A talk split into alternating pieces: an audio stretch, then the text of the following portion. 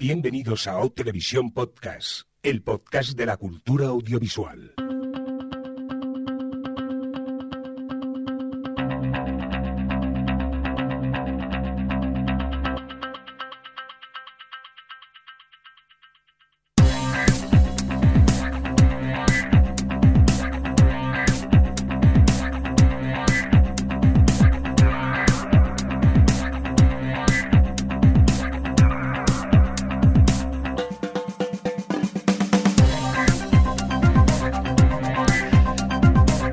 Tal? Bienvenidos y bienvenidas a Televisión Podcast, el podcast de la cultura audiovisual. En esta nuestra edición, la 214, dicho en términos más televisivos, la S10E09. Edición que llega con un poquito de retraso, ya que teníamos que haber grabado la semana pasada, pero bueno, cosas de- del destino, de la logística y eso que no nos pudimos reunir. Y finalmente este viernes sí que lo hemos conseguido, así que ya tenemos a todo el equipo preparado por aquí. Espero que nada, para grabar un nuevo OTV. Vamos a comprobarlo. Adri, ¿qué tal? ¿Cómo estás? Bien, con ganas de grabar de nuevo. Vamos a probar eh, segunda toma. Alex, ¿qué tal? ¿Cómo estás? Bien, aquí. Ya Ya estás agobiado con el guion tan grande que tenemos. Ya estás yo aquí. Veo páginas y páginas. Ya estás aquí de verdad, ¿no? Sí, ahora sí. Vamos a decir la verdad. Eh, Esta es la segunda vez que grabamos la intro porque en la anterior hemos dicho hola Alex y Alex como que no estaba. ¿Dónde estaba el golfo? Ah, bueno. Uy, se hace interesante. Ha ido a ver un tráiler Sí, de, sí. de una peli. Venga, vamos a presentar a Javi que ya habla por aquí. ¿Qué tal Javi? ¿Cómo estás? Hola, ¿qué tal? Bien, bien. ¿Con ganas de podcast ya? Sí, con ganas de podcast y, y de dejar de ir a comer a los chinos, que te repites mucho. Que no es chino, que es un chino japonés. Chino-japonés. eh, guay. A ver, no es lo mismo, ¿eh? Bueno, lo- Repite igual. los que... Los propietarios son chinos pero hacen comida japonesa. Sí, y se, se mosquean mucho cuando Mirindo pide un café con leche. Sí, En serio. Cada vez que pido un café con leche me dice loco la señora. No. Tú no, loco. Todavía no, no sabemos qué problema tiene con los cafés con leche la señora Sí, esta. no sé. Tenéis que hacer, inventaros una anécdota nueva para eh, cada vez que veáis al chino Japo. Siempre Sí, contamos la misma, es- somos abuelos Sí. ya, ¿no? Sí. Oh. Estáis un poco, eh, sí, en plan abuelo, total, es verdad. ¿Qué tal las obras? Pues mira, a- aquí al, en lado, de- Barcelona hay muchas. aquí al lado del estudio ahora hay una obra muy, muy interesante que os podríamos contar, pero mejor antes os vamos a presentar, a saludar a la gente que tenemos en el chat. Hoy, Uy, hoy te- que nos acordamos. Hoy tenemos mucha gente, además son muy cachondas porque tenemos, buf, eh, por ejemplo, tenemos a invitado Frank, a invitado 404, a invitado Sorsi, invitado Descentao, invitado Santi Alón, invitado Pat 8155, invitado Nosville 09, invitado 417 Suarengen, invitado, invitado, invitado Alejandro, Angie Chiveca, invitado 328, invitado Fran Raval, Groove, Mike eh, BCN y Chocobo Dorado. Oye, que te has saltado a dos. Te has Me he saltado a G09 y a Val. ¡Ahí va! No había refrescado.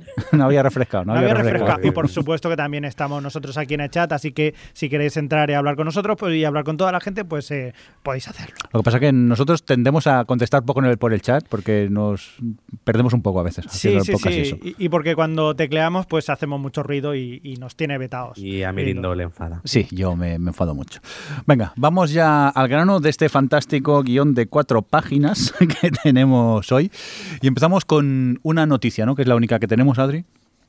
Sí, tenemos una noticia de eh, Movistar Plus que ha anunciado que va a tener una especie de programita eh, incorporada en una especie de aplicación incorporada en el servicio de televisión que tienen eh, para permitir que los, la gente que lo esté viendo eh, tengan un- hablen a través de un chat de forma simultánea, en plan como una multiconferencia, un poco como los juegos estos, bueno, to- todos los juegos ahora que se lleva a jugar en línea y estar con, con los cascos y con la cámara y con el chat, pues en eso versión para la tele.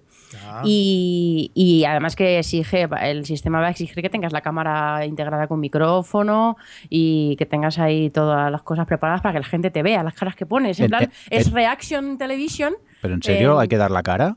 Sí. O sea sí, que sí, sí.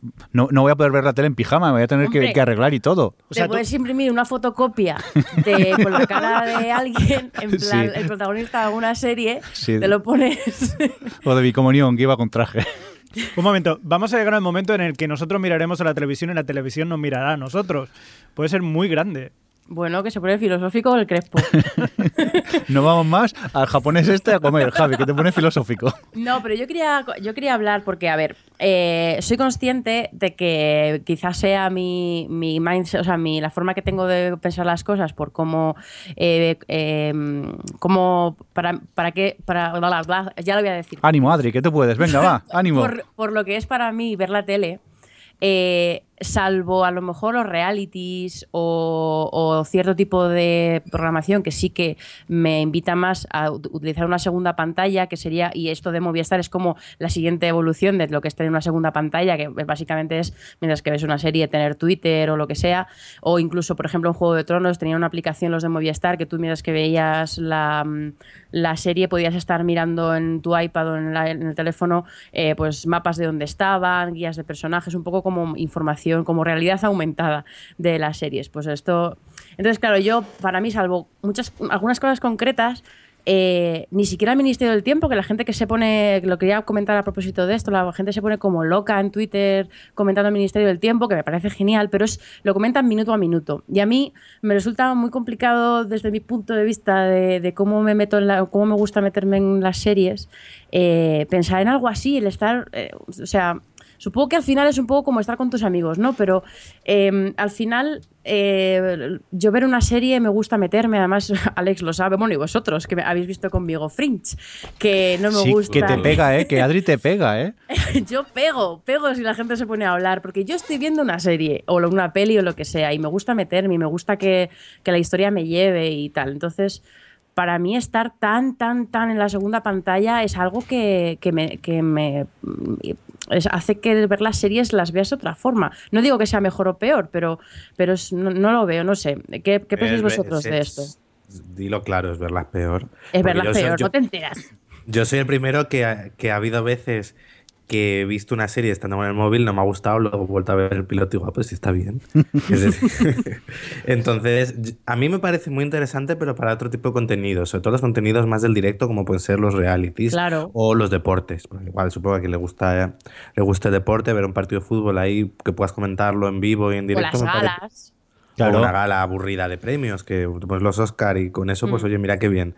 Pero para series es cierto que el tener una segunda pantalla, y a mí me pasó lo que tú comentabas justo del Ministerio del Tiempo, que vi el primer capítulo, el estreno, lo vi eh, en directo con Twitter y tal, y al final llegó un punto que dejé de mirar Twitter, porque a la que veía lo que ponía la gente me perdía lo que estaba sucediendo en la tele, porque además televisión española que no pone anuncios, por eso también lo veo si tú ves una serie en directo y dices, llega el momento de los anuncios, pues mira, me, no cambio de canal y mientras me pongo mi segunda pantalla a comentar lo que he visto, pero una emisión que no tenga anuncios, como pueda ser en un canal privado de, como el de Movistar, eh, no sé, no le veo, Claro.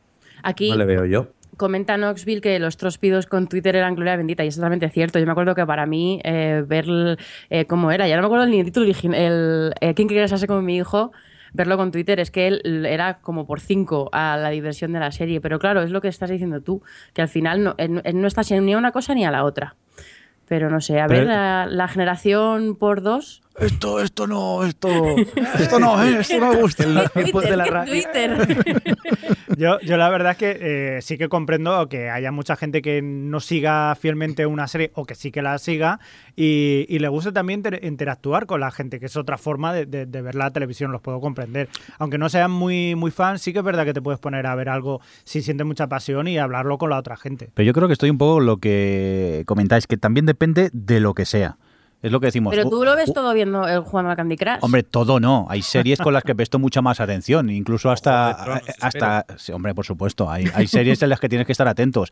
Hay series más triviales que simplemente oyendo lo que dicen ya te enteras, pues tampoco. Sí que es verdad que Yo vas jugando al Candy Crush, eso. miras de reojo, vuelves al Candy Crush y, y- y vas oyendo. Pero es lo que yo decimos. ve- veo Yo recuerdo. series que no concibo ver series que pueda ver solo escuchándolas. Ya, pero yo veo demasiadas, entonces pues sí que hay algunas que, bueno, las ves por inercia casi.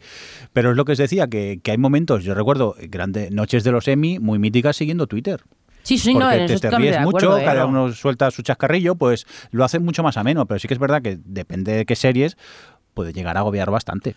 Acordaros de Halt and Catch Fire cuando llegan y dice, podemos hacer un chat de la gente que está jugando. Y dice, ¿quién va a querer dejar de jugar para hablar del juego. Sí, sí, esos guiños estaban bien. Por cierto, No decía sé, yo por no he aquí. visto ninguno de los dos días el Ministerio del Tiempo, en, eh, lo he visto el- al día siguiente o Sí, a los dos días, pero lo, claro, en, en mi timeline de Twitter lo voy viendo como la gente se pone como loca y es que es eso, minuto a minuto y me sorprende mogollón. Por aquí se quejaban en el chat que la gente que, claro, que, que, que dejan de ver ya Twitter los lunes porque se comen muchos spoilers, que es lo que decimos. Que, la bueno, que gente... esa es otra, sí, claro. sí, sí.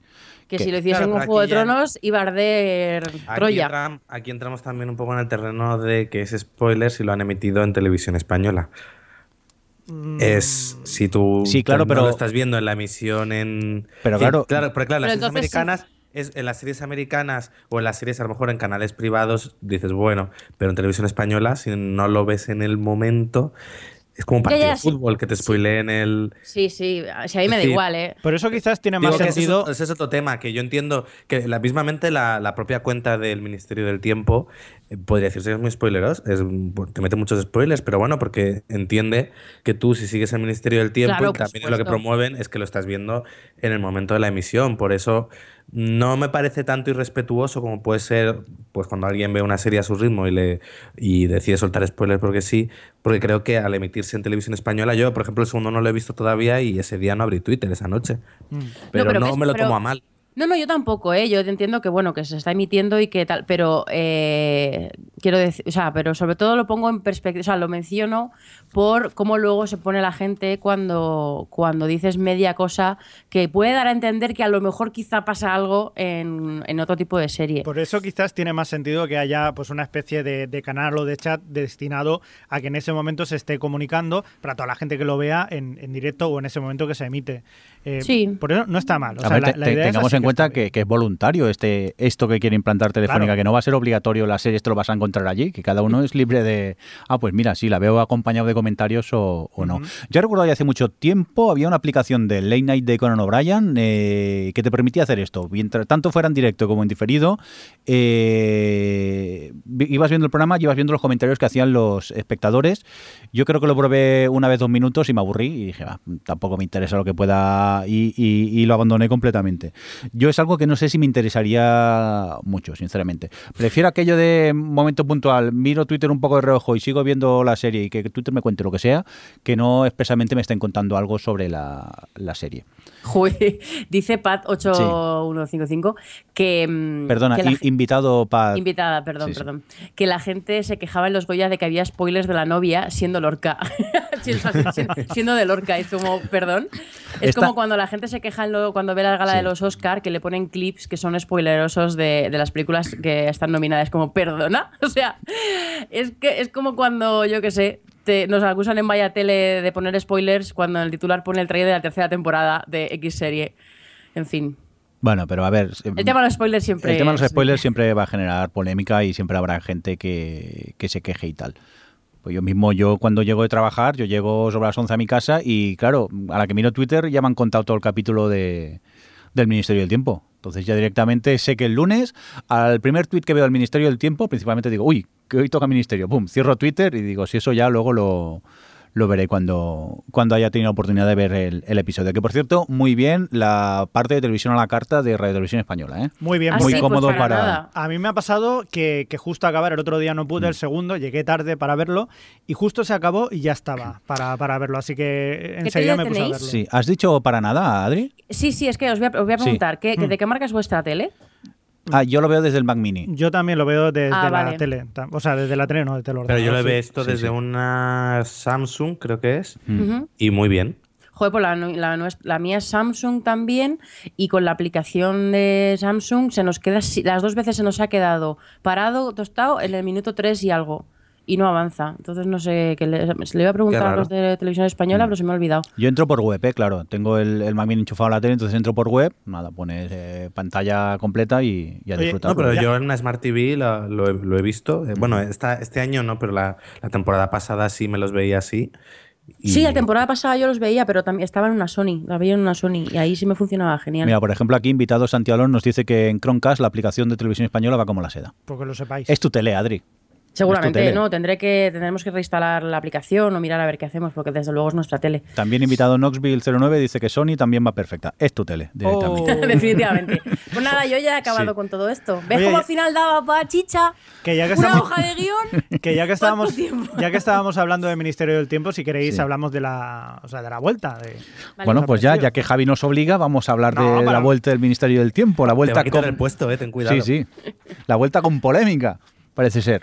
¿Por? No sé, con, se ha liado con las paradojas temporales, que el público la- a veces Sí, se enfada poco, mucho, ¿eh? no sé Sí, muy bien por qué. Muy quisquillosa la serie con viajes en el tiempo. Claro. Es Tiene que, que tener mira, paradojas temporales. Es lo que ha hecho Javier vi- Olivares, el, el- el- o sea, el creador de la serie, ha dicho eso, pero, pero si estamos hablando de una cosa que es fantasía pura.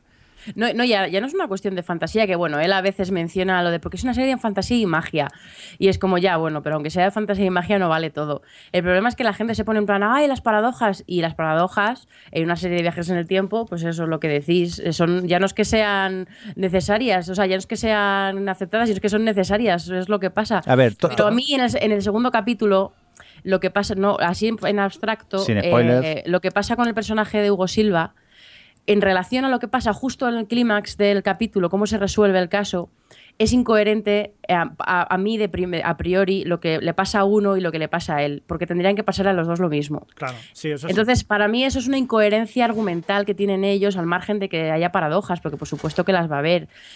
Pero luego he empezado a pensar, o sea, yo la justificación es por justificar que, que eso funciona, pero a mí de primera es como, no, me parece incoherente. ¿Pero para qué es- queréis justificar esas cosas? Disfrutar de la serie y ya No, está. no, yo la es que disfruto, no- ¿eh? A mí Sí, no, dejarte me, llevar un no me poco. Se anula. nota, Mirindo, que eres fan de Doctor Who. Aparte, ¿tú, ¿tú has viajado en el tiempo? No, ¿verdad? Pues no puedes saber lo que es una paradoja. ¿Qué, qué puede pasar en y una ¿Tú qué paradoja? sabes? ¿Y tú qué sabes? Pero yo tengo más edad.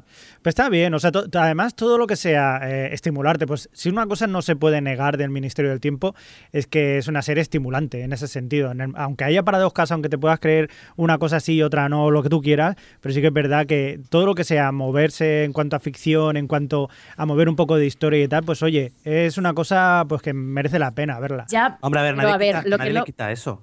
Claro, claro, es como lo que iba a decir. O sea, una cosa es que, pues la valores, yo, a mí el Ministerio del Tiempo me encanta y todos los capítulos me parecen muy buenos y este último es uno de los que a nivel de historia y de la forma que le han tratado el, el caso y tal, es de los que más me han gustado. Pero el hecho de que yo diga que esa, ese, esa cosa del final me parece una incoherencia no anula todo lo demás. No quiere decir que la serie ya la odien y que lo, la gente es muy exagerada, pero Ya, ya, ya, como eso está, es así. Pero la serie me sigue encantando y no me, Claro. no me anula todas las otras cosas que hacen bien, que hacen Mira, muchas bien. por ejemplo, Pat8155 nos está diciendo de, bueno, ya partimos, de- aparte de que ya partimos de una cosa que son viajes en el tiempo y un ministerio que funciona bien, por lo que parece, pues eh, estamos hablando de teléfonos entre épocas o el internet entre épocas. Ya, pero eso son reglas Bueno, son cosas que te que- ha establecido la propia serie, Exacto, entonces tú te haces creer. Claro. Por eso, por eso. Pero una vez que tienes establecidas las reglas y que pasan las cosas de cierta forma y que te dicen, pues no existe el futuro, pues no sé qué, pues si estableces tú propio esas reglas, eh, las tienes que cumplir en cierta o dentro de ciertos parámetros. Luego ya, o sea, hay gente que es mucho más estricta, estricta con esto. A mí, el hecho de que haya esa incoherencia al final del capítulo no me va a hacer que la serie me guste menos, desde luego. Pero a ver, polémicas aparte, ¿os ha gustado la vuelta?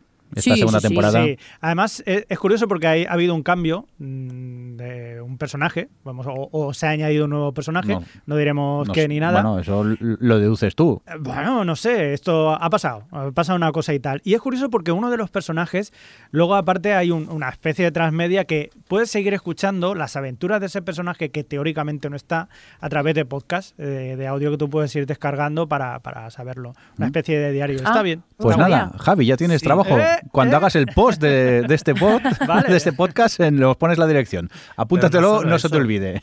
También, eh, es que una de las cosas interesantes en la presentación de la nueva temporada del Ministerio del Tiempo fue su apuesta por todo ese universo transmedia que querían explotar. Como eh, el Ministerio del Tiempo era una serie que funcionaba tan bien entre el público online, eh, pues eso, por las menciones en Twitter, por todo lo que se hablaba de ella y la cantidad de contenido que generaba. Este año han apostado por no, eso, no solo limitarse a la serie de televisión, sino también tener diferentes elementos. Por un lado está el podcast de ese personaje y luego por otro va a haber una especie como de, ¿crees? Videodiario o videoblog del personaje de Angustias, que es la Ay, me secretaria. encanta Angustias. Qué bueno. Es decir, están, están haciendo un poco, eh, bueno, además de que luego tienen un trivial, es decir, que han entendido que, este que, este, que esta serie eh, ha gustado a un público más joven que el que normalmente puede seguir los programas de televisión española y que es un público que está en Internet y que si, si le gusta va a seguir investigando en Internet, pues oye, le vas a dar contenido y vas a tenerlo más contento todavía.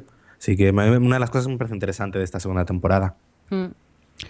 No, a mí me ha gustado mucho el regreso. Además, ah, tiene todos los elementos de la temporada anterior, pero yo creo que magnificados.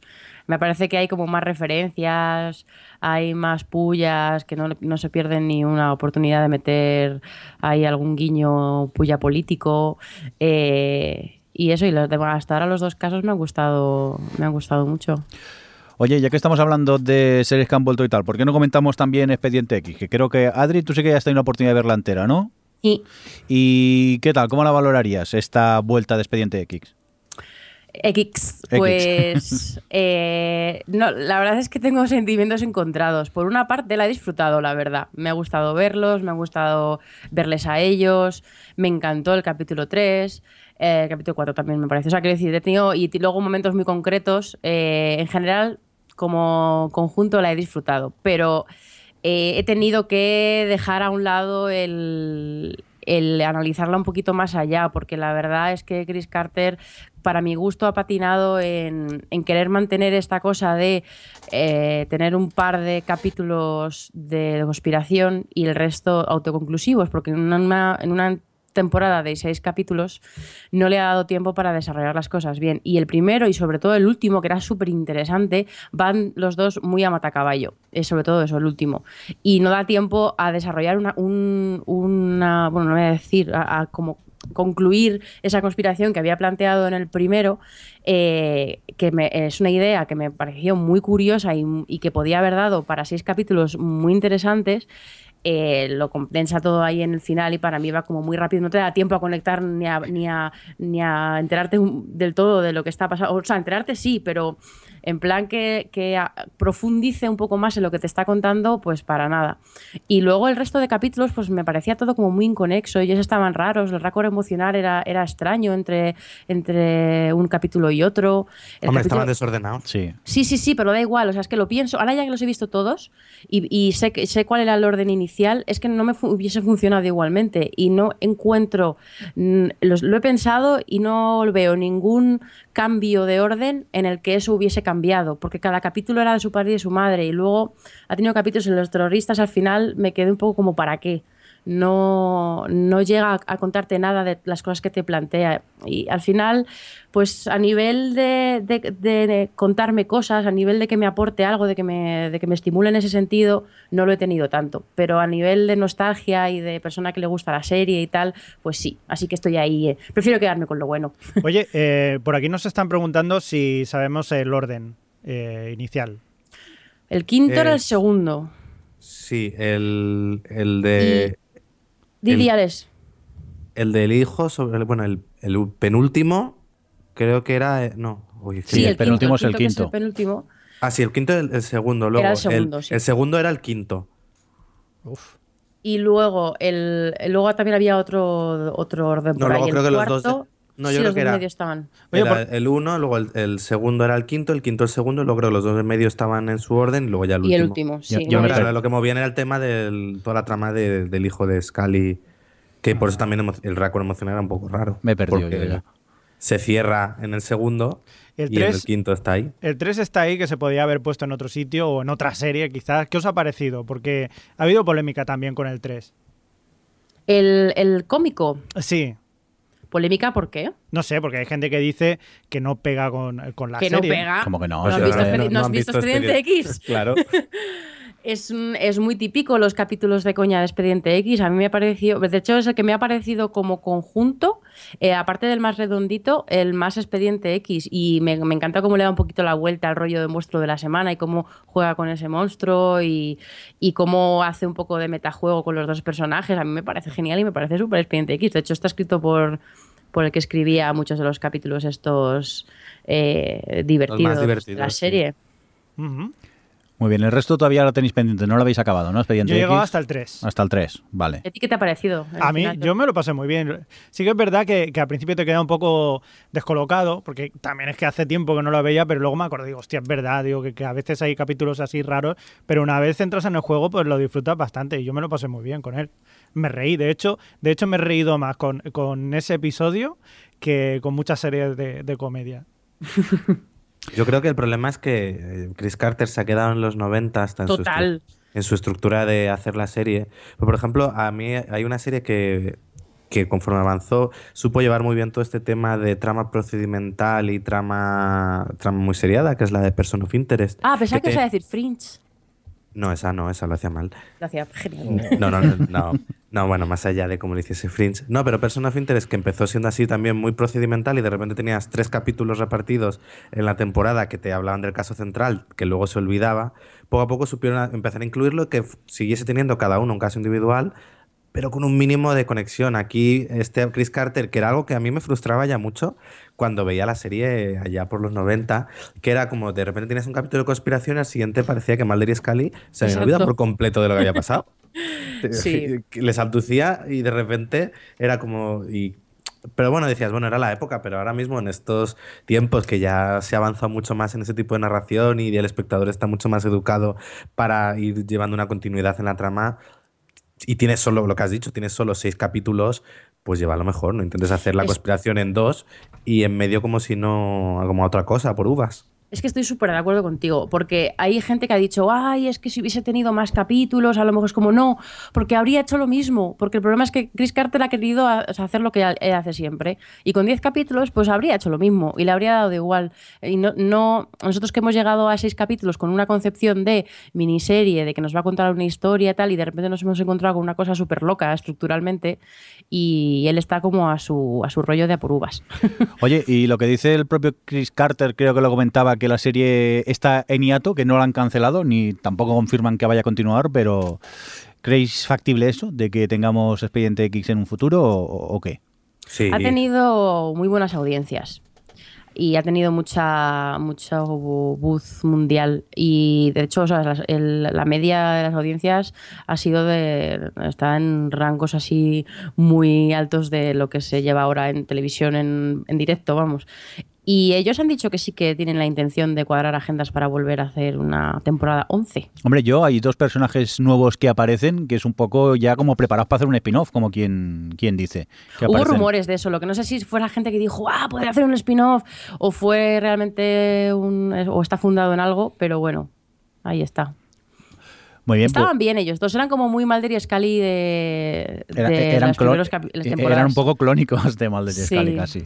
Pero bueno, vamos a continuar con más cositas. Luego, pues, eh, bueno, eso ya lo dejaremos para el final, las cosas que queramos recomendar, que hemos visto estos días. Es el momento ese tan bonito de escuchar la siguiente sintonía. Bien.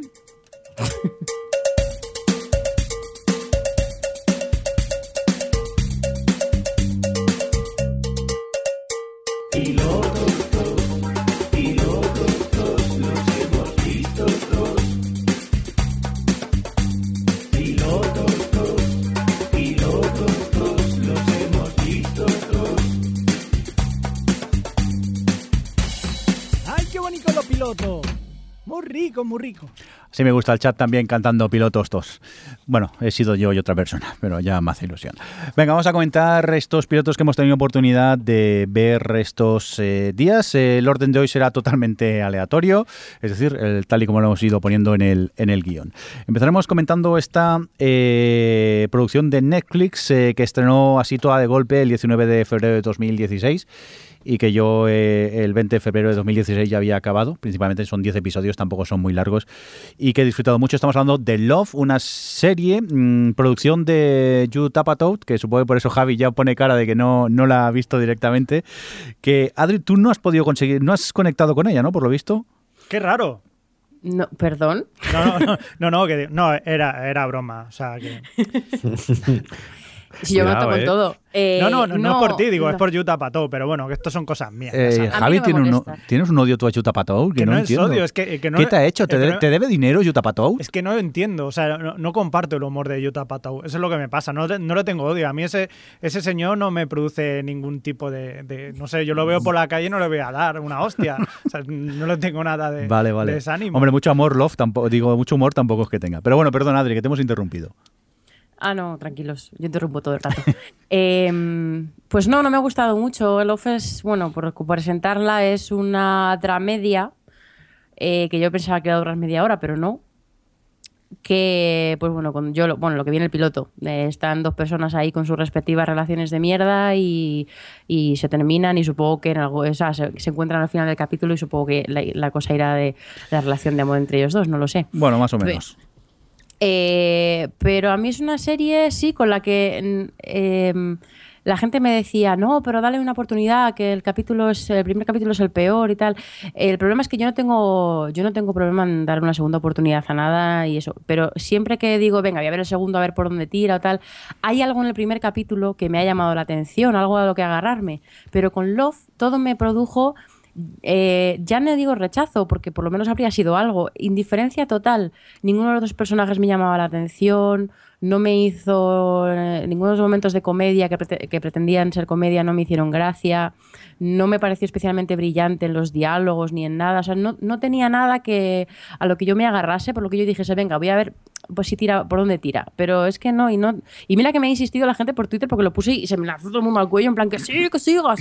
Pero, pero es que no, no me ha dado ganas, la verdad. Yo he de decir que a, los 10 minutos iba a, parar, ¿eh? O sea, cuando empezaron las dos parejas a discutir y tal, dije, "Buh, esto no es para mí, pero ni de coña, ¿eh? Lo que pasa es que va, voy a ver el piloto entero y eso. Y sí que es verdad que el piloto es lo peor de la serie para mí. A mí no me atrapa para nada seguir viendo episodios. Lo que pasa que...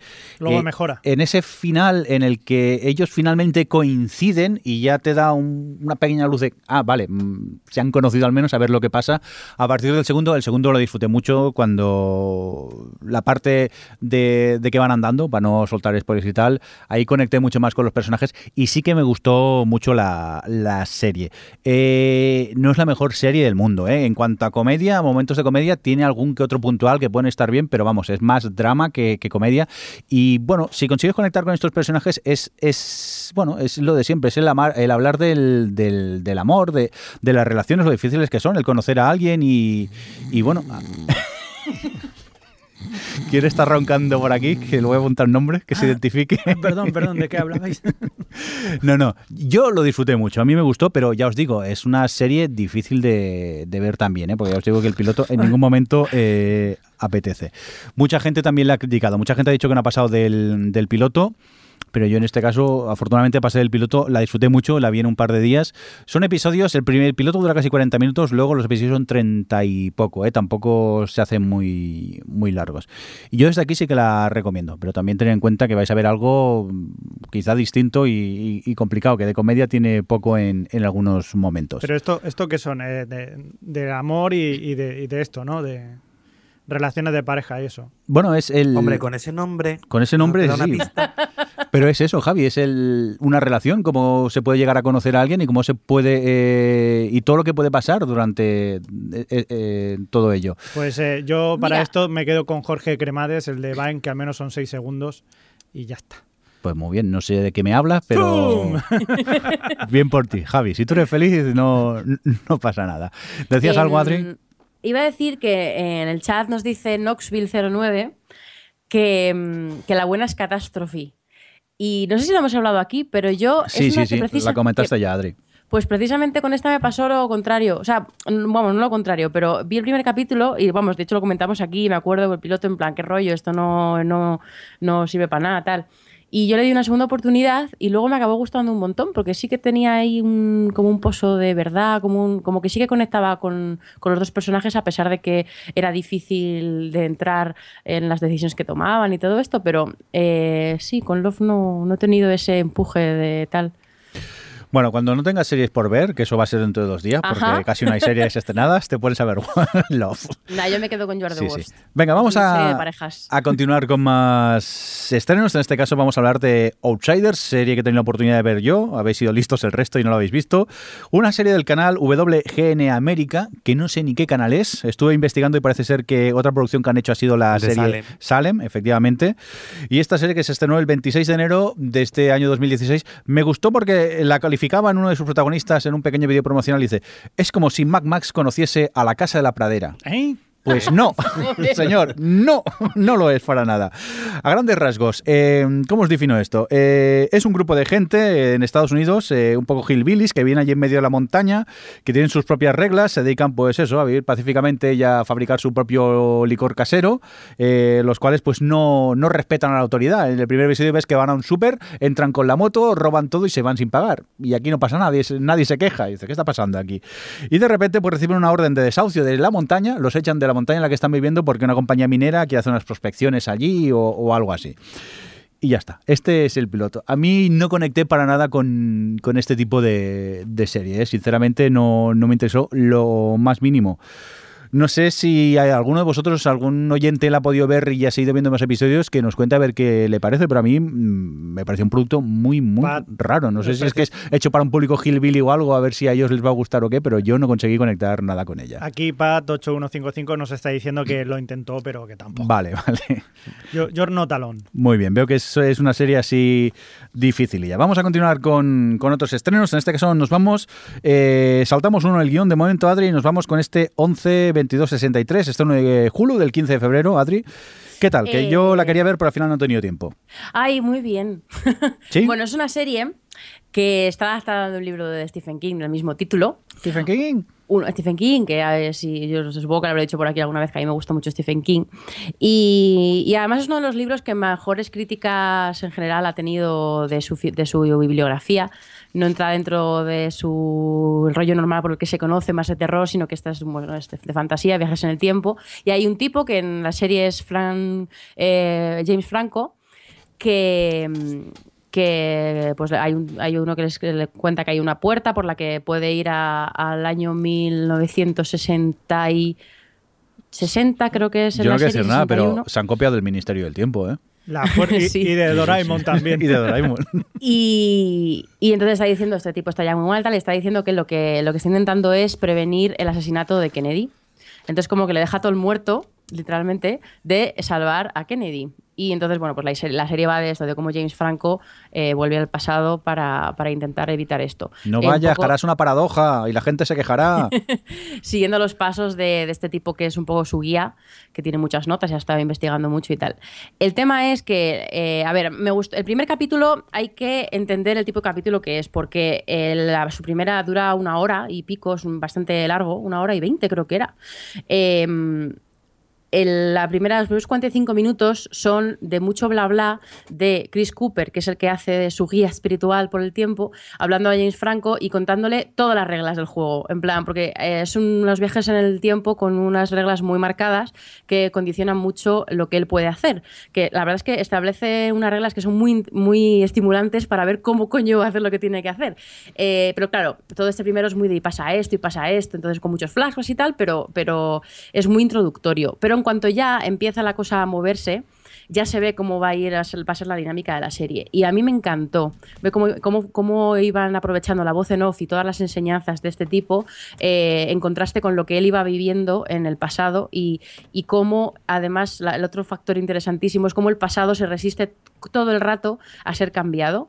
Entonces, eh, cosas que le pasan, frases que dice a la gente, le están diciendo todo el tiempo, tú no deberías estar aquí, con otro sentido, pero siempre está ese doble sentido por detrás. Y eh, tienen elementos tan interesantes que a mí me ha llamado la atención y, bueno, tolero a James Franco en, en esto, que a mí como actor nunca me ha dicho mucho, pero, pero me ha gustado, no lo sé. No sé si estoy condicionada por Stephen, pero, pero me gusta. Además es un libro que tenía pendiente y todavía no lo he leído y al final decidí eh, ver la serie primero para ver por dónde, vamos, sí, por, por, ver, por verlo sin saber lo que iba a pasar, básicamente. Yo le tengo ganas, ¿eh? lo que pasa es que no he tenido tiempo todavía de ponerme con, con Joder, ella. Pues a pesar de lo que he dicho, de que al principio es un poco bla bla y tal, se pasa la, la hora y veinte volandísimo. A mí me sorprendió un montón, porque yo me estaba pensando, joder, qué introductorio. Y de repente se estaba acabando. Así que todavía no he visto el segundo, no he tenido tiempo, pero, pero vamos, seguro que sigo. Por cierto, ¿Hulu los lanza todos de golpe o No, semanalmente? semanalmente. Semanalmente, Los vale, lunes, vale. sí. Ok, pues no sé si esperarme entonces o... Bueno, ya veremos. Bueno, por Intentaré aquí, por darle un el chat, vistazo. eh, más o menos también Sí. está la gente que, que sí, que parece que le ha gustado y, y bueno, pues eh, bien, ¿no? Pues nada, tomamos nota. La Tomamos nota. Desde 11, 22, 63. Bueno, Invitado, invitado, pregunta que, Sí. que cuánto tiempo estuvieron hablando si representa que lo han hecho en, en una noche. Claro, es que Chris Cooper, el personaje, su personaje está como muy enfermito y en una noche le cuenta todo el rollo. Y luego utilizan toda la voz en off de todas esas explicaciones eh, para ir un poco salpicando en. Supongo que lo harán con todos los capítulos. Entonces, claro, no me extraña que se pregunte eso. Es como, madre mía, ¿cuándo- ¿cuántas cosas le ha dado tiempo a explicarle en el tiempo ese antes de, antes de cosas? Venga, pues vamos a cambiar de serie y ahora lo que vamos a hacer es hablar eh, de este American Crime History dentro del canal FX, eh, estrenada el 2 de febrero de 2016. Esta recreación del caso O.J. Simpson, que eh, en algunos momentos no deja de ser como esas pelis de Antena 3 de la tarde de basado en un hecho real, pero mucho mejor bien hecha. Eh, o sea, eh, hay más presupuesto aquí, hay actores mucho más conocidos. Tenemos a Cuba Gooding Jr., a. ¿Cómo se llama el de Friends? David Swi- Swimmer, ¿es? Swimmer, sí. Eh, Y la gran estrella. a John Travolta, está por allí también. O, o el, el muñeco del Museo de Cera de John Travolta. Por ejemplo, Eh, también está Connie Britton, que la habíamos visto en Friday Night Lights, por, por ejemplo, entre otros. Y la verdad es decir que yo estoy súper enganchado. No conocía mucho el, el caso J. Simpson, aparte de lo más básico, y lo que me están contando me tiene muy enganchado. No sé si es mi parte morbosa o qué, mi curiosidad por saber qué ocurre, pero yo estoy disfrutando mucho con, con este American Crime History, que desde aquí recomiendo. También hay que decir que hay gente por Twitter que me, ha dicho que les parecía un- una porquería, pero bueno, yo en este caso... Si sabéis a lo que vais a ver, que no deja de ser la recreación de, de un, de un caso, pues eh, puede, puede estar bien. Yo desde aquí os la recomiendo. Creo que el resto no habéis tenido oportunidad de verla. Yo tengo ganas, pero me Mm. sorprende que digas eso, porque yo todo lo que he leído ha sido cosas buenas. bueno, pues de lo de la gente, ¿qué tal? Digo. no sé, pues a lo mejor cogí a esas dos personas que no les gustó y, y me respondieron cuando comenté yo que, que me estaba gustando. Pero yo decir que la, la estoy disfrutando mucho. ¿eh? Eh, lo, que, lo que me cuentan me interesa y, y me pasan los episodios volando y eso es bueno para una serie que, que- me- que no se te haga pesada. Me quedé muy loco con lo que me estuviste comentando de, de- o sea, de, de- de la serie, del caso, que, además es real de lo que pasó y Sí. tal.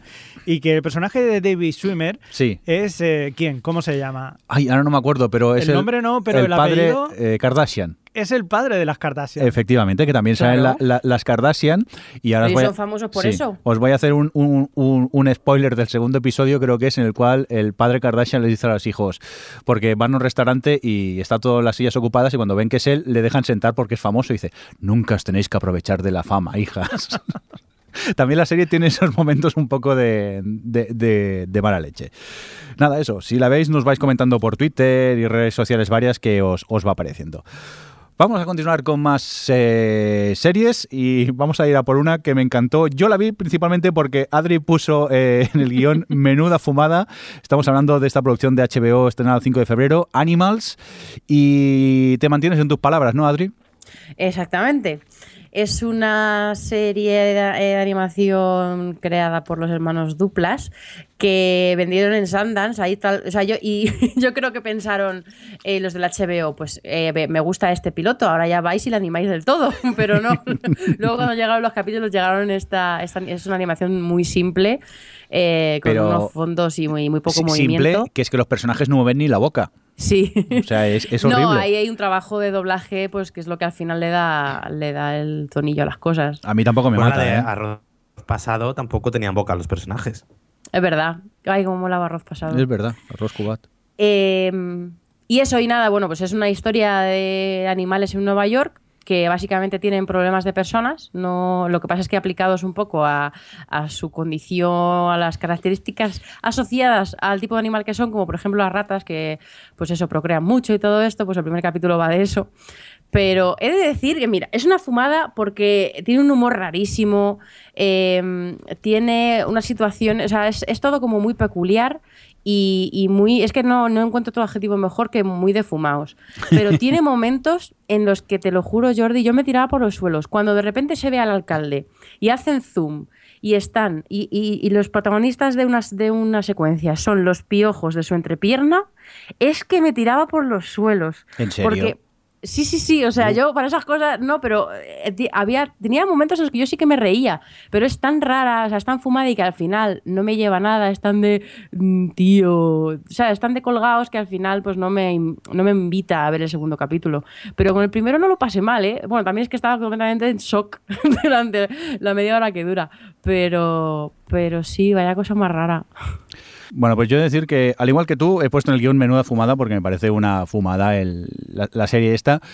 Yo ya cuando empezó y vi esa animación tan cutre que tienen, que ni siquiera abren la boca, pero es que los personajes ni se mueven ni tal. Y principalmente a mí el problema es que el guion, lo que me cuentan, no me interesa lo más mínimo. No me parece gracioso nada de lo que cuentan y entonces pues desconecté bastante y sí me, me hizo bastante cuesta arriba a- acabarme el, el primer episodio. ¿eh? Al final lo, lo vi entero, echando alguna partida al Candy Crush un poco de reojo. ¿Cuánto dura? Pero son unos 30 minutos al ser de, de HBO y, y la verdad que eh, es un producto que no me gustó para nada. ¿Tú has seguido viendo más, Adri, por cierto, o no? ¿Solo has No, visto no, primero? no, no, no me ha dado la- Vale, por vale. ahí. Pero bueno, tú te, te incluso te llegaste a reír, ¿no? Porque yo ya te digo que eh, lo que me contaban es que en ningún momento me, me hacía, me hacía gracia. Me sorprendió mucho el, el proyecto este, porque aparte es que mm, me dijeras, es que son transgresores o algo en los guiones. Sinceramente, no me pareció nada transgresor lo que me contaban. Era un humor bastante tonto y, y la descarté directamente esta, esta son, serie. eh, son animales, digamos, cada capítulo son diferentes, ¿no? Son diferentes Por lo animales que, hablan he estado ellos. viendo, parece ser que sí. O sea que te- igual, eh, en vez de coger el primero, puedes eh, cambiarte al segundo que están diciendo aquí, por ejemplo, que es de gatitos Sí. o una cosa así. Igual de gatito mejora, porque con gatos todo mejora. No sé, pero yo ya no voy a seguir con, con ella. Oye, vamos a continuar con más series, ¿os parece?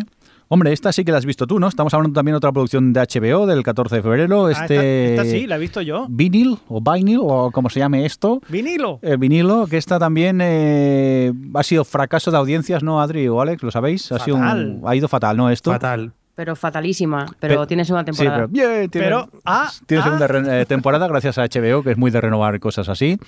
Y que mucha gente le ha pegado palos y creo que tanto a Javi como a mí nos ha encantado, ¿no? ¿Qué gente le ha Muchísimo, pegado palos? Tu, muchísimo. tu timeline es solamente distinto al mío. Sí, pues yo debo tener ti- timeline de, de gente mala, por lo visto. Y Debe la- seguir y a la- gente y los que... críticos americanos. No, yo, yo de hecho solamente eh, de mi timeline he visto a Vanessa, Van- Vanessa que, que Van Gesa, que ella sí que la- la del encantan. podcast Ecos a 10.000 kilómetros. Exacto, que sí que le ha gustado, pero el resto de gente como casi a ninguna. Además, eh, remarcaba mucho como una serie que hay tantos pesos pesados puede ser tan mala.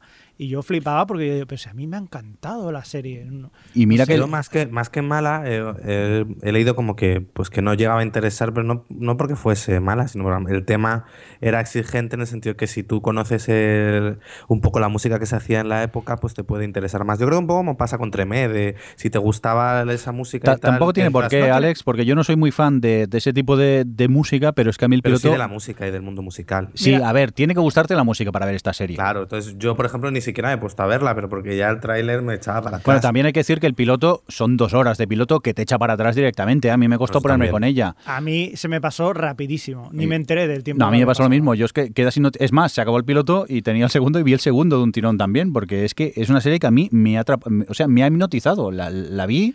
Vamos a contar Sí. primero antes de qué es, porque si no, la gente que no sepa de qué es y esto se va a quedar un poco loca. Cuéntanos. Eh, básicamente es la historia de una pequeña discográfica, o, o pequeña No, gran pequeña no, una discográfica. Gran discográfica a mediados de los años, a principios de los años 70, 70 en Nueva York. en Nueva York. Y, y bueno, pues eh, están en la ruina prácticamente. Y, y bueno, pues parece que la quieren comprar para salir adelante. Pues y, y- y no se sabe qué va a pasar con ella. Ellos quieren innovar, coger a gente buena para seguir adelante, pero no se sabe qué va a pasar con ellos. Y mientras tanto, pues el, el- el, digamos, el jefe, el presidente de la compañía, pues, pues su, su vida, su día a día, ¿no? Su día a día con todo lo que conlleva de drogas, de sexo, de alcohol, de, de estrellas, de, de, de todo. O sea, que hay de todo en, en ese episodio. El directivo, de, el, el ejecutivo de discográfica, que es una vida muy Tal cual. sacrificada ya directamente. Pues eso, eh, la premisa es básica y a partir de aquí, pues sí que es verdad que su realización es, eh, es difícil, porque que, por ejemplo tiene unos momentos de ciertas actuaciones musicales donde se imita a, a músicos famosos que si te lo paras a pensar fríamente dices, no sé muy bien qué pinta esto aquí, pero por otro lado está tan bien conectado y tan bien montado que a mí, ya os digo, a mí me hipnotizó la, la serie. Es un, un lujo para los sentidos y sobre todo para el oído si te gusta la música. Y aunque no sea tu estilo musical, a mí me atrapó eh, mucho y hay que decir que los, los actores están todos muy bien. Bobby Bobby Car- Carnavale es- está... Es, es una bestia. Incluso eh, el que hacía a todo el mundo a Mark Raymond, ¿cómo se llamaba este señor? Mm, ¿Os acordáis de él? No. Adri y Alex están por aquí o Sí, no. pero no Pero- me acuerdo el nombre del de Raymond. Vale, vale. Bueno, pues eso, cuando nos acordemos del nombre ya lo diremos, alguien del chat si se acuerda, pero todo y ser un, un- un- un drama, el, el- actor está muy bien en, en él también, no sé. Eh, Ray Romano, perdón, se llama, ahora me he acordado. Vale. Ay Dios, qué mayores estamos con los nombres. Pues eso, nosotros creo que aquí- desde aquí los dos que la hemos visto la recomendamos muchísimo, pero eso sí, es una serie difícil de, de ver, ¿eh? que te exige lo suyo. ¿eh? Que dura dos horas el capítulo primero. Es que Sí, sí, pero es que te pasan volando, No, Adri. te va- y, y además tiene, tiene, debéis tener en cuenta una cosa. eh, no solamente la historia, que, que igual lo que estábamos hablando de- antes de Tremé, ¿no? A mí, por ejemplo, el jazz de nunca me ha interesado. Me ha parecido una música cacofónica, no la entendía ni nada. Y a partir de- del momento en el que tú eh, te dejas llevar por la serie, aprendes a, a, a conocerla un poco y te dejas llevar por ella. Por eso que muchas veces, aunque no estés muy versado en la música del rock de los años 70, también te puedes dejar Yo llevar. recomiendo también verla con los cascos, con auriculares, para Sí, disfrutar más del sonido de la El serie. sonido es muy bueno. Y también quién hay detrás. O sea, estamos hablando que detrás, no es por poner nombres, que a veces nos dejamos llevar por nombres, pero es que tened en cuenta que detrás está HBO, está Martin Scorsese, que es el director del, del capítulo doble eh, inicial, también está Mick Jagger, eh, que algo sabe de música, el hombre, y el, el- el escritor, o sea, el que ha hecho la serie, Terence Winter. O sea, que tampoco es moco de pavo. Mal, mal, no está. Sí, pero es un poco como Boardwalk Empire, que también tenía esos nombres detrás. Pues, y a mí y me no encantó. podía- un segundo. Y no podía dar más pereza, que luego ¿Cómo que la pereza? primera Sí, Pues una serie Era una serie pereza. Ah, ah. Que la veías y decías, es buena, pero joder. Yo- a ver, yo siempre lo he comentado aquí en el podcast y con Javi creo que también lo hemos hablado. Boardwalk Empire era una serie que te costaba ponerte con ella, pero la que empezabas yo no podía dejar de ver episodios. O sea, acababa maratone- maratoneando la, la serie y Vinil tiene pinta que va a ser lo, lo mismo. Pero ya ten en cuenta que es una serie difícil Sí. de, de HBO, de esas que no quizás Vale. son para todos los públicos. Coincidamos entonces en que es una serie difícil, pero que si te gusta, te va a encantar. Y ya que estamos, podemos hablar de cómo HBO eh, tiene que encontrar un nuevo éxito pronto. Y además es que está como muy, eh, eh, como muy inquieta con sus proyectos. Ha parado la de, la Westworld. de Westworld, sí, porque querían revisar los últimos guiones. La de Utopía la pararon también y al final, por lo que se ha anunciado hace un par de días, la van a seguir haciendo, pero sin David Fincher. Eh, están como. Pararon una serie que tenían que llevaban siete capítulos rodados o así. Y la han parado. O sea, están como un poco. Con, con un pollo sin cabeza. Em, No tienen muy claro qué línea seguir en un momento en el que se hace tantísima ficción y tantísima buena ficción. Qué raro, yo pensaba que Animals eh, sería su próximo éxito. No lo entiendo. ¿Cómo no? Qué poco entiendo de tele. No sé, Alex, ¿tú qué crees? Es que eh, lo tiene, porque HBO siempre lo ha tenido, ha tenido ahí, tiene su imagen de marca y tal, y ahora eh, sin juego, o sea, en cuanto a, a series así grandes que, que marquen, que marquen canal, tiene Juego de Tronos. Claro, Juego de Tronos y que quieras o no ya entra en su sexta temporada. Que, Claro. que A ver, tienes Silicon Valley, ¿no? techo y También. empezará a bajar. ¿Y qué No, es? yo creo que le falta alguna serie potente. Confiaban en, en Vinyl, yo creo, y en, en audiencia, tema de audiencia, no les ha salido muy bien. A- Por ahora, oye, a lo mejor lo va subiendo. Pero es que la audiencia yo creo que a HBO no le importa tanto. Yo creo que es generar esa cosa. Sí, de- bueno, a eso me refiero, que no ha generado, yo creo, eh, pues eso, bu- buenas críticas. Yo no he leído a los críticos americanos hablar maravillas de ella tampoco. No maravillas, pero no mal, ¿eh? Tampoco. No, pero no, pero no lo que necesitas que hablen de HBO. Ya, es entusiasmo. A eso me este. refiero, digo, porque por ejemplo Girls igual, la ven cuatro gatos hasta por HBO, pero daba mucho que hablar. Eh. Vinil yo creo que, bueno, no sé, yo creo que sí, que necesitan ahí algún proyecto potente eh, que les dé visibilidad, porque cuando se le acabe Juego de Tronos, Sí, mira, No. eh, Soringen ahora nos recordaba que también está The Leftovers, pero también hablamos de una serie que tampoco es muy. Pero también muy está famosa. También está Silicon Valley, tienen sus... Sí, pero no es una serie, aparte de Juego de Tronos, de aquello que de impacto, no, no tiene mucho más. Es que el, el impacto global que tiene ese Juego de Tronos, superar eso todo, es muy difícil. ¿eh? Eso es muy, muy complicado. Pero bueno, vamos a continuar con más series. Nos vamos ya por el último piloto todo que hemos visto, que os vamos a hablar de este estreno de Fox eh, llamado Second Change. Y dirás tú, ¿y de qué serie me estás hablando? Pues es que resulta que esta serie antes se llamaba Frankenstein, pero luego los de Fox cambiaron de opinión y dijeron, le vamos a llamar The Frankenstein Code. No, espera, espera. Pero espera. luego efectivamente dijeron, no, mejor Looking Glass. Y al final acabaron con este Second Chance. Si una serie ha tenido tantos nombres, será por algo, ¿no, Adri? Porque es terrible. Yo la vi en junio del año pasado, cuando se Sí. llamaba The Frankenstein Code todavía. eh, luego ha sufrido esos dos cambios más. Y, y, bueno, básicamente es de un tipo que es un, eh, es un veterano ahí de la policía, tal, que se muere. Y luego de forma paralela hay un- dos hermanos, recuerdo que eran hermanos, creo. O bueno, dos, dos chavales jóvenes que están estudiando la posibilidad de eh, generar la vida, ¿no? Tienen una especie de super mega eh, eh, laboratorio en su casa, eh, todo muy estilizado. Y, y, bueno, digamos que cogen a este tipo, al- a este veterano de policía muerto, que además hay como un misterio detrás de su muerte y tal, y lo reencarnan en un chaval, en, en un tío bueno, claro, porque No, va a ser el, el abuelo cascarrabias que era antes, hombre. no un machote aquí de pelo en pecho. Ten cuidado. Y, y nada, pues luego pues un procedimental. Yo cuando lo vi no era tan procedimental, era más un primer capítulo más centrado en, eh, sobre todo en el, el misterio que había detrás de la muerte del señor.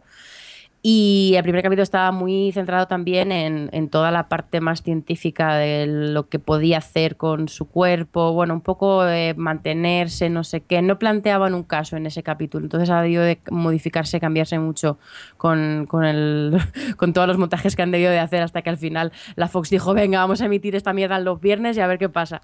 Pero, pero en fin, no sé, ¿tú qué, ¿a ti qué te ha parecido? A ver, a, mí yo no he conectado para nada. Es el procedimental, lo que hemos hablado ya en, los últimos podcasts, procedimental ya con personaje peculiar, de poderes peculiares, que para mí que han tenido que tirar un dado de 100 caras para ver qué poder le encontraban a este, y, y ya está, y no deja de ser lo mismo. En este caso, pues se resuelve en misterio, imagino que por episodio, porque no pasé de- del piloto, y a mí no me gustó. Ahora, aunque creo que la han cancelado, ¿no? Ya Adri, o estar a punto, como quien dice. Sí, la cancelaron a los dos Vale, vale. de emitirse. Yo es una serie que tengo un amigo que sé que la vería. Porque es muy fan de los procedimentales y, y de esas series fáciles que ves eh, un, un capítulo y si te pierdes otro no pasa nada. Pero, Pero no sé, yo quiero, que, quiero pensar que la gente que ve eh, procedimentales tiene cierto tipo de, de, mm, de cosas básicas que tiene que tener un procedimental. ¿no? habrá gente que sí y, mi amigo no, que lo ve todo. No, Ah, bueno, no sé. Pero ya te digo, yo que para sea mí... entretenido, ¿no? ¿Qué? Que sea entretenido, mínimo. ¿O a Sí. te entretuvo? A ver, el, eh, no deja Es de que eso ser... es relativo, hay gente que... No, ya, por supuesto. A ver, claro. no deja de ser entretenido. A ver, Adri, no deja de ser entretenido. Es la historia que te cuentan y encima hay un caso en el cual se resuelve, como siempre los procedimentales, de una manera muy sencilla y con cuatro pistas y, y ya está. Tiene un mínimo interés. Pero vamos, no es mi tipo de, de serie, sinceramente. No. Bueno, no seguiría con ella porque la han cancelado, pero vamos, que no, no es una serie con la que quiera yo, yo continuar.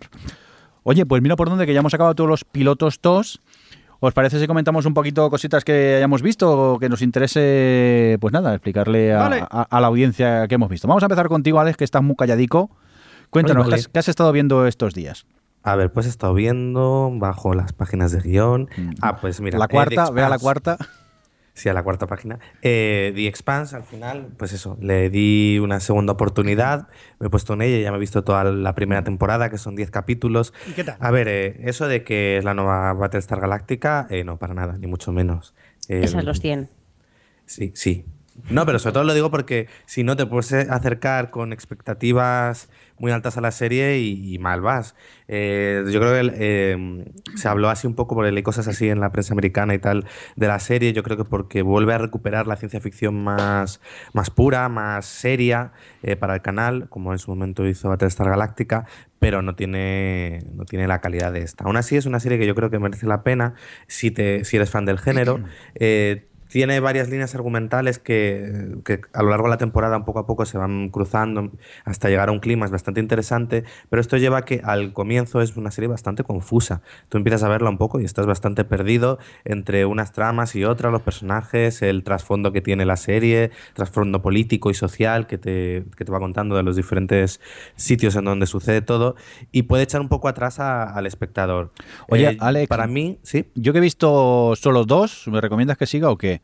Porque no me disgustó, pero tampoco había algo que me acabase de atrapar. A ver, Es que es esto de, a mí fue el cuarto episodio el que dije, "Um, este me ha gustado, a partir de ahí ya estaba más metido en la serie y, la disfruté.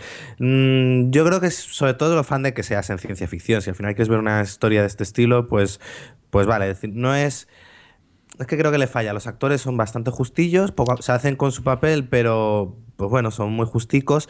Eh, hay una actriz que está eh, horrorosa, que es la que hace de, de creo que es embajadora de la ONU, bueno, que tienen ahí un poco, que es esta- una actriz iraní que se llama Sorria Agdal o algo así. ¿Es la señora esa que fuma mucho por la voz que Eh, tiene? Sí. Vale, ya sé que actriz Que salía en 24 Sí, sí, es verdad, madre verdad. de una familia terrorista, o era la, la madre en la película esta de Casa de Arena y Niebla. Que es una actriz que a mí me gusta mucho, pero aquí en esta serie está espantosa. Sobre todo porque hace un personaje que es una intrigante política y, parece una parodia de lo que tendría que ser. Pero bueno, la, la serie tiene cosas interesantes, tiene una trama que poco a poco se va desvelando. Son 10 capítulos que está renovada para una segunda temporada. Se nota que realmente es una. O me dio la impresión de que realmente era como una historia más grande que hemos visto la mitad. Se va poniendo interesante conforme avanza. Y yo creo que si eres fan de la ciencia ficción, está bastante interesante. Y tiene escenas de efectos especiales muy chulas, que para ser. Bueno, había leído que era la la serie más cara que había hecho Sci-Fi, eh, están bien invertidos. Eso es quizás lo más llamativo. Luego, bueno, ¿queréis comentar vosotros algo?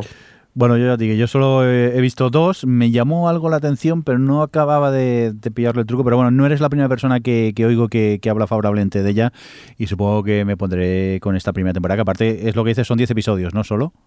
Sí, es, eh, se, ve, se ve rápido. Vale, vale, vale. Bueno, vamos a por otra persona y luego seguimos contigo. Eh, Javi, tú también algo sci-fi, ¿no? ¿Nos quieres comentar que has estado viendo? Sí, ¿Te lo has encontrado en Netflix esto? Eh, sí, señor. Muy bien, estamos hablando de... Eh, Ascension. Muy bien, pues cuéntanos, ¿qué tal?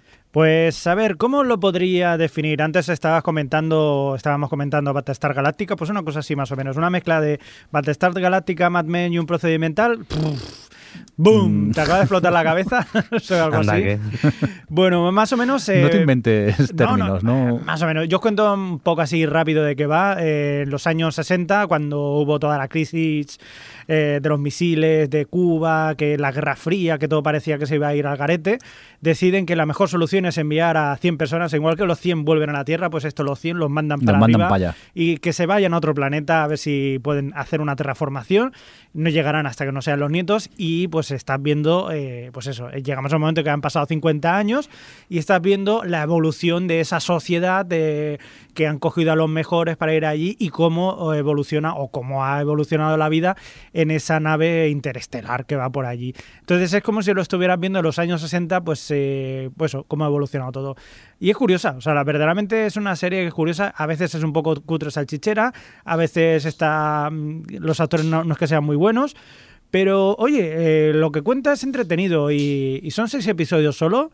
Es verdad que son tres episodios dobles. Al final del primero hay un, hay un giro de guion ahí que, de- que dices, bueno, te lo puedes esperar más o menos. Hay algo que te ves venir, pero bueno, ya a partir de ahí pues ya es lo ves desde otro punto de vista y es cuanto menos curioso. Muy bien. Oye, por cierto, que me acabo de dar cuenta en el chat que lo han comentado que si hemos visto The Night Manager, yo he tenido la oportunidad de verlo, pero se me olvidó ponerlo en el guion. No sé si alguno más de vosotros lo habéis visto. Aún No, yo quiero verla, tengo, la tengo ahí eh, reservada porque le tengo muchas ganas. Oye, Sí, pues yo también. altamente recomendable, ¿eh? O sea, he disfrutado muchísimo con ella, no tenía ni idea de lo que iba a ver Mm. y el, el- el capítulo, eh, para definirlo, eh, bueno, su protagonista eh, es el, el encargado, el conserje de, un hotel que trabaja en el turno de, noche y entonces ahí ocurren... eh, cosas así, tramas un poco políticas y tal, que tampoco os quiero desvelar mucho. Y a mí me atrapó muchísimo, me pasó el, episodio volando y con muchas ganas ya de que vuelva el, el- el próximo episodio, este fin de semana, que tenemos ya el segundo episodio y con muchas ganas de verlo. Que es House y Loki. Sí, es efectivamente, es- Aquí, aquí se llama El Infiltrado y lo hacen por el canal AMC. Toma, título un poco spoiler. Ah, pero yo no sé de qué va. esto. Qué manía tienen aquí en este país de traducir los títulos contándote la trama a veces. Que tampoco, tampoco es que, que os desvele mucho. ¿eh? Pero bueno, es un thriller de estos de que, que no sabes muy bien lo que ocurre, pero tienes ganas de saber más y los personajes a mí me han atrapado muchísimo y desde aquí os lo, os lo recomiendo. Imagino que cuando vosotros tengáis la oportunidad de verlo la seguiremos comen- comentando. Muy bien, ¿puedo, ¿puedo seguir ya? No, porque ahora le va a tocar a Adri que nos Pero si cuente un todavía poco. no ha acabado, déjame. Pero si habéis acabado la ascensión. Pero he visto más cosas que Bueno, quiero destacar. ya, ya Pero vamos por turnos. Vamos por turnos. Oh. Alex también tiene aquí 700 cosas por contar. Adri, cuéntanos, ¿qué quieres eh, comentarnos así que hayas seguido viendo o estado viendo estos días? Bueno, pues ya que antes en el chat eh, Pat1855 había comentado, me ha echado la bronca por haber dicho que Colony avanzaba bien. Eh, he seguido viendo Colony, que a vosotros no os gustó nada. Y he de decir que entendí, Jordi, lo que decías con el segundo capítulo, porque la verdad es que era bastante rollete, sobre todo porque la parte más policial de- del protagonista masculino, pues era bastante poco interesante, la verdad. No, yo, lo que a mí no me llamó la atención del primero fue todo el tema esta de la ocupación y del, de, estar ahí en un estado como de represión militar, tal, y cómo lo podían eso desarrollar. Y en el tercero, eh, sí que van por ahí. Y además es una serie que está muy bien dirigida y no sé, a mí sí que me interesa, sí que teniendo el problema de que los personajes son muy insulsos, pero el universo o lo que están contando a nivel más eh, común, social de, ese mundo, pues sí que me llama la atención. Voy a seguir, ya mm, os mantendré informados, pero perdón por aquellos que han seguido porque he dicho que estaba bien y no les ha gustado. Y luego, pues ha vuelto Better Call Saul, que seguro que esta la tenemos en común. Mm, Pues sí. Sí. Y ya han emitido dos capítulos, yo ya estoy, los he visto los dos y bueno, para mí ha vuelto como, como se fue. Es una serie que me flipa la cantidad de detalles que tiene a nivel de guion. Él está fantástico como siempre y se están tomando tiempo para ver, para plantar un poco cuál va a ser el conflicto suyo de esta temporada. Y me gusta porque todavía ya no es, me gusta cómo plantean el hecho de que ya no es el Jimmy que vimos en la primera temporada, que era como más, eh, estaba como más dispuesto a, a ser legal y a hacer el bien. Y, y- y, por supuesto ni de coña es todavía el sol que vimos en Breaking Bad. Está todavía, se nota que es como el siguiente, para la siguiente evolución. Sí, pero Y- se está viendo venir ya, ¿eh? se está viendo venir, pero tú, a mí lo que me gusta muchísimo de, de Bob Odenkirk es que lo hace muy bien porque tú le ves a él el conflicto que tiene interno todo Sí. el tiempo de que realmente quiere ser legal, pero la, la vida le pone ahí entre la espada y la pared y, y la- y creo que hace muy bien eso en la serie para ir avanzando poco a poco y me gusta el papel que tiene la chica en esa temporada, en el papel que juega en, en ese camino suyo. Yo creo que la clave de esa temporada va a ser ella y- Sí. y va a ser como lo que representa la- el, el Jimmy bueno. Me encantó el detalle de cuando ella le regala la tacita esta, que le regala para que pone el Wall Second Destroyer, y en su coche antiguo le cabe perfectamente, y cuando le regalan el nuevo super guay coche de la empresa, ahí no le entra. O sea, son esos, esos detalles que te cuentan un poco por dónde está yendo y el papel que va a jugar ella. Me gusta mucho esta serie, la verdad. Estamos de acuerdo, es que no hay mucho Sí, más sí, que sí, añadir. ¿eh? Yo no, he es- disfrutado mucho de estos dos episodios y con ganas de, de seguir viendo más. Es, es curioso como, como una serie que teníamos nuestras dudas, eh, que no sabíamos si iba a dar mucho de sí, aparte de lo que era Breaking Bad, cómo verdaderamente ha acabado teniendo su propio universo y, y profundizando en dos personajes que, que- que, bueno, ha dado muchísimo de sí. Yo por lo menos estoy encantado. No sé vosotros. Sí, sí, no, no hay nada que discutir con Better Call Saul, creo que todos la, la recomendamos.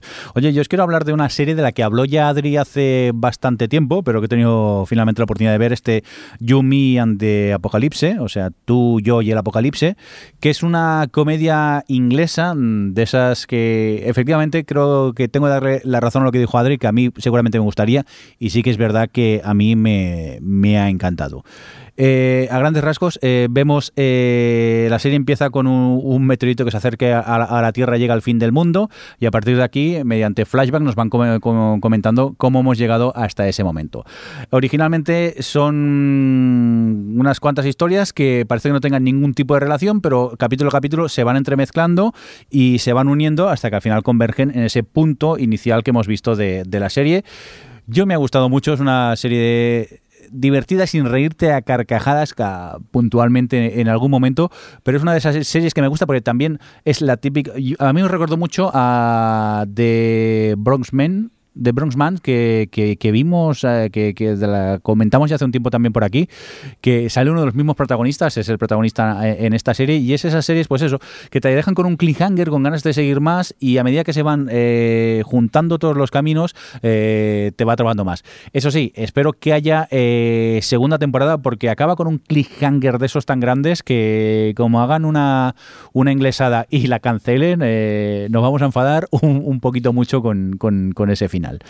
No sé si tú, Adri, cuando la viste no te acaba de llamar la atención, ¿no? No, no acabé de conectar, conectar sobre todo con el cambio de tono que tenía con cada una de las historias. No sabía muy bien a qué atenerme, pero me lo pasé muy bien con toda la parte que con Rob Lowe. Sí. Es muy cachondo su personaje. Sí, sí, no, es una serie interesante. Pues eso, al final la pude ver y realmente me, me ha gustado. Volvemos contigo, Alex. Pues yo estoy viendo la segunda temporada de Please Like Me, ya hablé, de ella en su momento cuando vi la primera. Sí. Es decir, que la segunda sí me está gustando muchísimo más. Es cierto, eh, ahí ya entiendo la, como la gente hablaba también de ella. Creo que, que sabe, eh, es que tiene unos temas bastante delicados que tocar y los hace y lo hace con bastante con bastante clase, bastante estilo. Eh, es capaz también de construir ya el grupo de amigos que tiene son todos muy peculiares y va y los va construyendo cada vez mejor eh, a cada personaje y la relación entre ellos. Pero sobre todo eso me sigue gustando esa esa forma de manejar por un lado un chaval de 20 años y sus amigos y luego unas historias más adultas y en cierto modo más dramáticas y cómo las va entrelazando y no sé mm, una comedia de, ya digo, de media hora, cortita, que os recomiendo que no os perdáis si es a ser posible. La primera temporada creo que solo tiene ocho capítulos. Eh, una oportunidad porque os va, os va a merecer la pena. Muy bien, pues tomamos nota de este Please eh, Like Me. Venga, va, pues vamos por Javi, que lo teníamos con ganas y parece que le hemos hecho un coctus interrumpus de esos. Sí, yo, quiero reivindicar una vez más hoy el santo, el santo patrón de las velas negras. Eh, quiero reivindicar a Black Sails porque ha empezado esta tercera temporada y yo creo que cada vez está mejor.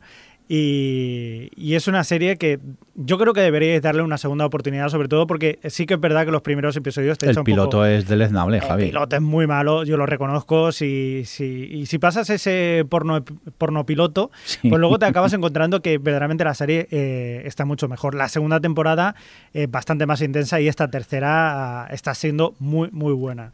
Yo la recomiendo a todos, pero bueno, también debéis estar preparados para tener un poco de acción, de, explosiones, de tetas, de culos y luego también de tramas y de personajes a veces profundos y a veces eh, muy traicioneros, como es el mundo de los piratas. Ya, ya, ya. Venga, Adri, ¿tú tienes alguna cosita más o, ya estás? No, yo, como Alex tiene un par que yo también he visto, pues que hable de algunas suyas y Venga, yo colaboro. pues Alex, vamos a por ti otra vez. Pues hablar de Survivor la edición número 32 o 31. La última que se ha estrenado. 31, 32. 32. pues nada, eh, simplemente hablar del comienzo, que vuelve a recuperar el, la división de, de tribus de, entre inteligentes, fuertes y guapos. Y nada, el comienzo, pues bueno, como hay muchos concursantes, al principio estás un poco perdido, pero ha tenido dos momentos bastante interesantes. Uno que lo acercaba a Survivor más a una película de terror que otra cosa. Yo creo que han sido los cinco minutos más, más rolleros que he visto en Survivor. ¿Momento bicho estamos hablando? Sí, momento bicho y oído. Muy bien. Eh, que además estás viendo y, sí. y piensas en el cámara que dices, pero ¿cómo no? El cámara grabando y sin hacer nada, bueno, en fin. Y luego, el, la verdad que en el segundo capítulo también ha tenido un tribal de estos de... Eh, creía que lo había visto todo en Survivor, pero no. Lo cual tiene mérito, que llevamos 32 temporadas y sí, sí, Yo solo diré una cosa, creo que el, el 99,9% del cast están todos locos y eso promete una gran temporada de Survivor. Pues sí. ¿Tú, Adri, sí que la has estado viendo o qué? Sí, he visto, solo he podido ver el primero, hmm. pero sí me ha llamado la atención, además, este planteamiento del, de los guapos contra los listos, contra los duros, siempre tiene ahí ese punto de, diversión de todos los estereotipos de cada uno y tal. Me gusta cómo han metido a una persona que aparentemente no pega en cada uno de los grupos y el efecto que está teniendo. Claro, a crear conflicto. Tontos no son los que hacen el casting de, Survivor. Pero bueno, veremos cómo va evolucionando la cosa. Muy bien. Alex, eh, ¿alguna cosita más que quieras recomendar? Sí, bueno, esto no es recomendar, esto es quizás quejarme Oh, un sí. poquillo sobre la sexta temporada de Shameless. Mira que es una serie que siempre he defendido, que me ha parecido que tenía buen nivel, que, que se mantenía bien, que sabía llevar- ir cada vez más allá eh, un poco en sus tramas locas, pero yo creo que siempre estaban un poquito pegadas a- al suelo en lo que viene a ser credibilidad, al menos con los personajes. Y este año estoy teniendo un serio problema con una de ellas, la trama de, de Carl, uno- el, que me parece que se, les ha ido de las manos a los guionistas y que me saca de la serie porque me resulta tan irreal que ya no compro lo que está sucediendo. Y no es una trama además pequeñita o tal, sino que tiene bastante fuerza. Y eso junto a que el personaje de Frank también ha estado otra vez una, eh, ha estado una historia que era igual que la temporada anterior, que Lip también está un poco estancado en todo el tema de la universidad, no le veo tampoco avanzar mucho. Estoy con esta temporada un poco desilusionado, por eso porque creo que que no está yen- yendo hacia adelante, que quizás ya se empieza a notar síntomas de cansancio. Está renovada por una séptima temporada, ojalá fuese la última, pero también es cierto que Showtime es muy de alargar las series hasta el infinito y más allá. ¿Estáis de acuerdo los que la seguís? Yo sí, bueno, con lo, eh, con lo de Carol totalmente. A mí me perdieron cuando, cuando tiene la trama está en el cole con las armas. Ya dije, ya no sabía muy bien qué serie estaba viendo, la verdad. Y luego, pues eso, a mí no me molesta tanto lo de Frank, creo que lo de con la historia que tiene con Debbie, pues mm, me resulta entretenida pero sí que es cierto que no están planteando demasiados conflictos nuevos a los personajes. Entonces, no sé, yo no, yo la estoy viendo bien, pero, pero no me está emocionando como, como hasta ahora, que además todas las temporadas, incluida la quinta, me parecían casi, mejor que la anterior. Las he disfrutado todas mucho. Pero esta temporada sí estoy de acuerdo contigo en que está siendo más flojilla y que no, sobre todo no están encontrando muy bien qué contar de los personajes. Muy bien, pues vamos a continuar con más cositas, que aquí el resto no hemos visto todavía Shameless. Yo es que vi la inglesa y me da un poco de pereza ponerme con la, con la americana, aunque algún día debería. Aquí bueno. en el chat están hablando muy Sí. bien de... ¿De, ¿De Shameless? sí. Muy Sí, bien. Por cierto, oye, dejadme hacer un pequeño apunte, ya que aprovechando que la han renovado para una segunda temporada, quiero comentar Superstore, la comedia de NBC, que entre otras sale América Ferrara. Oye, que me lo estoy pasando muy bien con, con ella, se acabó ya la temporada, pero me he reído con ella y en especial el, el episodio del... Bueno, del, del bloqueo, que bueno, que se quedan encerrados en la tienda para entendernos, es uno de los episodios más eh, divertidos que he visto en, en tiempo. ¿eh? O sea, yo desde aquí os la recomiendo esta Superstore, una comedia ligerita, pero que bueno, que, ¿Tiempo? que ha ido mejorando. 20, 20, dos minutillos. Tú lo, Es- lo que pase de 30 minutos ya... uh, Uh, ya me salen canas ya directamente. Eh, nada, creo yo que ya por mi parte nada más. Y Javi, tú querías comentar alguna cosita de por aquí el chat, ¿no? Ah, sí, bueno, también, mira, ah, precisamente ahora Angie Chiveca nos está diciendo que Superstore ha mejorado. Muy bien. O sea, también está contigo. Guay, guay. Veo, son Team Superstore. Em, Ah, y también- preguntan por The Walking Dead. Exacto, ¿La estáis viendo vosotros? sí, sí, sí. Yo he visto los dos, sí, los dos Los que han emitido. eh, que de, la, de la revuelta, por sí, así sí, decirlo. de esta segunda parte de, de- de- de temporada, que es lo que hace AMC de partirlas así por la mitad. Yo muy bien, yo encantado con, con lo que he visto. Es que no, no hay mucho más que, que contar Sí, de- además, de, Walking Dead. Yo creo que aquí somos todos fans, de, sobre todo de- desde que eh, se paró un poco, por así decirlo, y empezó a tener un poco más de peso los personajes y a partir de aquí lo que les está pasando, pues yo creo que a todos nos gusta. El primero de esta vuelta yo creo que ha sido brutal. Ha sido quizás el que más sangre se han gastado aquí. Sí, sí, ha sido un Ha exceso, sido, ha sido un uf, episodio de ha sido- excesos, pero que hemos disfrutado. ¿Queréis también. zombies? Pues os vais a hartar y, y la verdad que ha sido bastante durillo, ha sido muy chulo. Y el segundo sí que es verdad que es un poquito más tranquilo, pero es más ay, tranquilo, pero yo esa gente que dice que no Oye. pasa nada en Walking Dead no entiendo. Yo o sea, cosas yo- pasan, yo me lo paso más bien. tranquilas, pero cosas sí que sí que pasan. Ujú. Y yo creo que sigue manteniendo el, el nivel de Walking Sí, Dead. sí, sí, sí, sí. Otra, otra que también quería comentar antes de, de irnos es la de Vikings, que ha vuelto otra vez, los vikingos por ahí y, y que esta promete. Aprovechar también que estuvo Michael Hirst, Hirst por aquí para Eh, presentarlo. Michael Hirsch, que es el creador de la serie, Y- que rajó y en- con peluca rubia, ¿no? Exacto. Por lo que hemos visto por fotos Sí, sí, por sí, Twitter. sí. Fue bastante divertido la, la anécdota. Vale, ya está. Pues nada, Adri, ¿alguna cosa más que quieras destacar? No. Alex, ¿tú tampoco o te queda algo? No, ¿verdad? No. Bueno, pues Javi, veo que tú también ya has Mm, acabado. Finito. Y yo también, pues nada, nos vamos a ir si os parece. Hasta Nos, aquí. va- nos vamos a ver más series. Sí, pues, pues sí, por ejemplo, aprovechando que viene el fin de semana y parece ser que, que va a llegar la gran nevada, por lo que dice el hombre del tiempo, vamos a aprovechar para sofá y Winter mantita. is coming. Sí, sí, parece que Winter is coming, así que sofá y mantita. Bueno, y a ver los Oscar y todo eso, a ver si le dan el, el Oscar a- al revenido. Me De- da un poco de perecica, ¿eh? Ver la ceremonia. A lo mejor me espero al día siguiente. El Pero si resumen. tú no ves cine, ¿para qué vas a verla? Bueno, pero yo soy muy de ver ceremonias. yo no tengo, aunque no haya visto nada, me gusta ver ceremonias. Y como la gente se emociona dando premios y recibiendo. Oye, que nos vamos. Un cordial saludo pues de todos los que hemos acompañado por aquí. Javi Fresco, adiós, buenas tardes. Hasta el siguiente programa, amigos. Adri, que adiós, Ah. buenas tardes. bueno, adiós. Alex, eh, que vaya muy bien. Adiós. Y nada, un cordial saludo también de quien nos acompañó, el señor Mirindo. Pero antes de irnos, Javi, saluda al chat. Venga, va, cuéntanos Ah, sí, sí, a toda sí, la sí, gente sí, que tenemos aquí. Que se han ido gente porque tenían que hacer fotocopias y eso. Sí, sí. Pero bueno, que se han quedado aquí, pues por ejemplo, invitado Pat8155, invitado Alejandro, Angie Chiveca, invitado Fran Raval, invitado Knoxville 09, eh, Swaringen, Keko, Keta, invitado desde Tentao, invitado, invitado y invitado 417, invitado Sorsi y Groove. Y Golden, que también corría por ahí, que, que, bueno, se tuvo que ir de esas cosillas. Y, y más gente que ya no me acuerdo de todos los nombres. Pero bueno, Muchas gracias a todos por haber estado con nosotros. sí, que siempre es más divertido cuando vosotros estáis al, al otro lado. Venga, pues nada, ahora sí, hasta luego, adiós. Adiós. Adiós. O Televisión Podcast, el podcast de la cultura audiovisual.